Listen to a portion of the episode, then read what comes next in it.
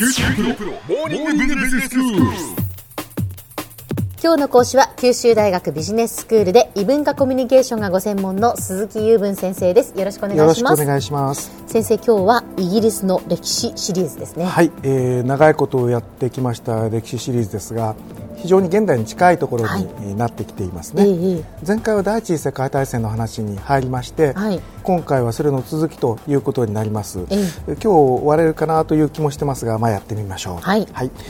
えーとですね、まずあの前回のおさらいみたいなことですけども、うん。最初はあのオーストリア・ハンガリーってところとセルビアのところの二国間で住むような問題だったような気がしますけども、うんうん。そこで起きた事件をきっかけにして他の列強たちがあバックに来て、大騒ぎになってしまったというところだろうと思うんですね。はい。で2つに分かれましてえー連合国と同盟国というのに分かれたというお話をしたと思います。はいえー一方がイギリス、まあ、一方がドイツが親玉みたいなもので、うんえーまあ、この2つが激突したという形になっているわけなんですね。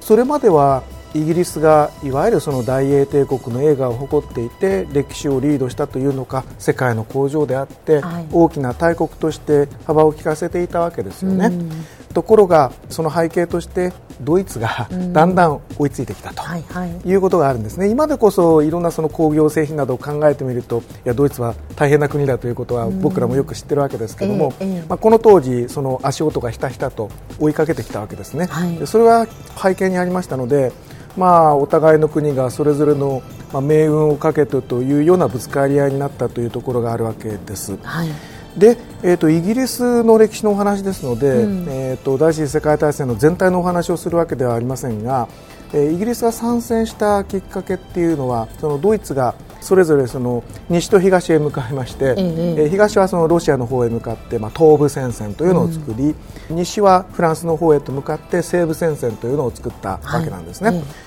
でその時にドイツからフランスへ行くには当然その中間の国々を経由しまして、うん。まあ、ベルギーの辺りを通るわけなんですね、はい。でイギリスのその直接の参戦のきっかけはそのベルギーを通ってくるドイツ軍を押しとどめようとしたところでありあったということなんですね、うんまあ、いわゆる西部戦線ということになるんですけどもイギリスの人にとってはですねこの時のソンム川の戦いっていう戦いがすごく頭にこびりついてるんですよ。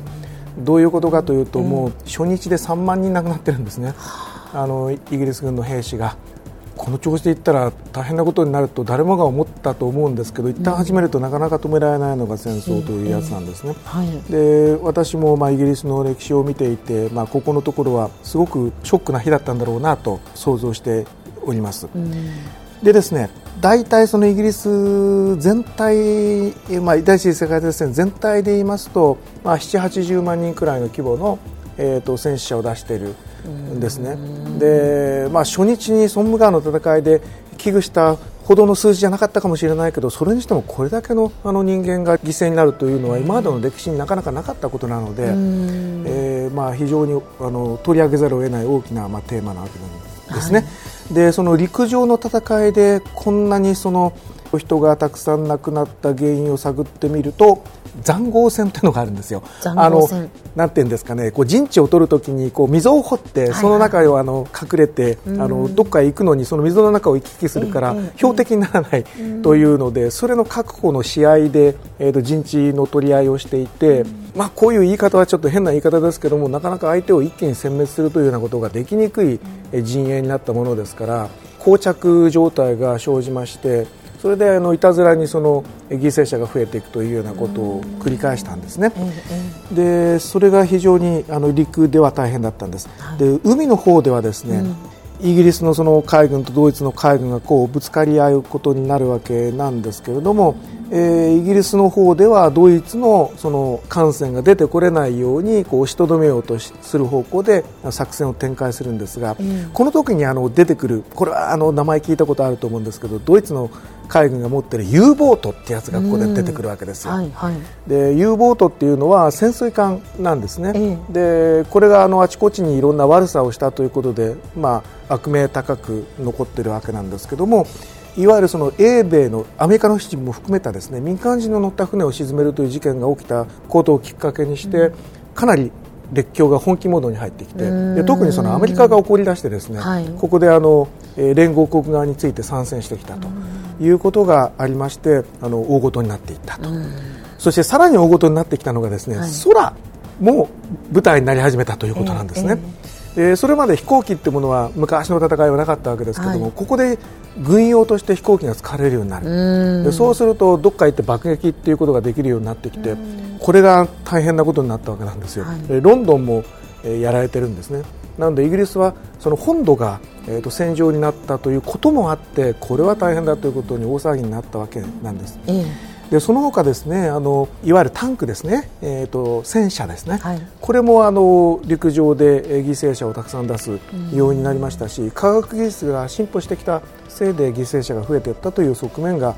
あります。うん、でそういうことなのでイギリスとしてはその兵を募ると。民間の人にも広く募るということをやらざるを得なくなってきたというようなことがあって大騒ぎになりました。でドイツはですねあの次第次第に、まあ、勢いをなくしていきまして、えー、最終的には、まあ、降伏をしたわけですね、はい、で皆様ご存知の通り最後結ばれた条約がベルサイユ条約というやつではい、でアメリカはあの、えー、もうお互いにチャラで行こうって言ったんですけどフランスの大臣でクレマンソーという人がいましてですねこの人があのいやドイツには金払わせる賠償金払わせると言って強硬にあの言ってですね、うん、えそういうことになったんですけども実はそこで痛めつけられたドイツが後で何くそと言って第二次世界大戦に突き進んだという背景がつながりがあるので 今からするとあのこの時にあのチャラにしておけばよかったのではないかという人もいるんですね、うん、えー、まあ、どうしてクレマンソーというあの冗談がよく言われるんですけどね。はい、はい。でえー、そんなところでまとめに入りましょうはい、では先生まとめお願いします。はい、えっ、ー、と第一次世界大戦あの非常に大きな出来事として見てまいりましたが、技術の発達、そしてイギリスからアメリカへのえっ、ー、と派遣の変更というような非常に大きな意味を持っている出来事として起こった戦いです。で、私たちはここからいろんな教訓を学ばなければいけませんね。今日の講師は九州大学ビジネススクールで異文化コミュニケーションがご専門の鈴木雄文先生でした。どうもありがとうございました。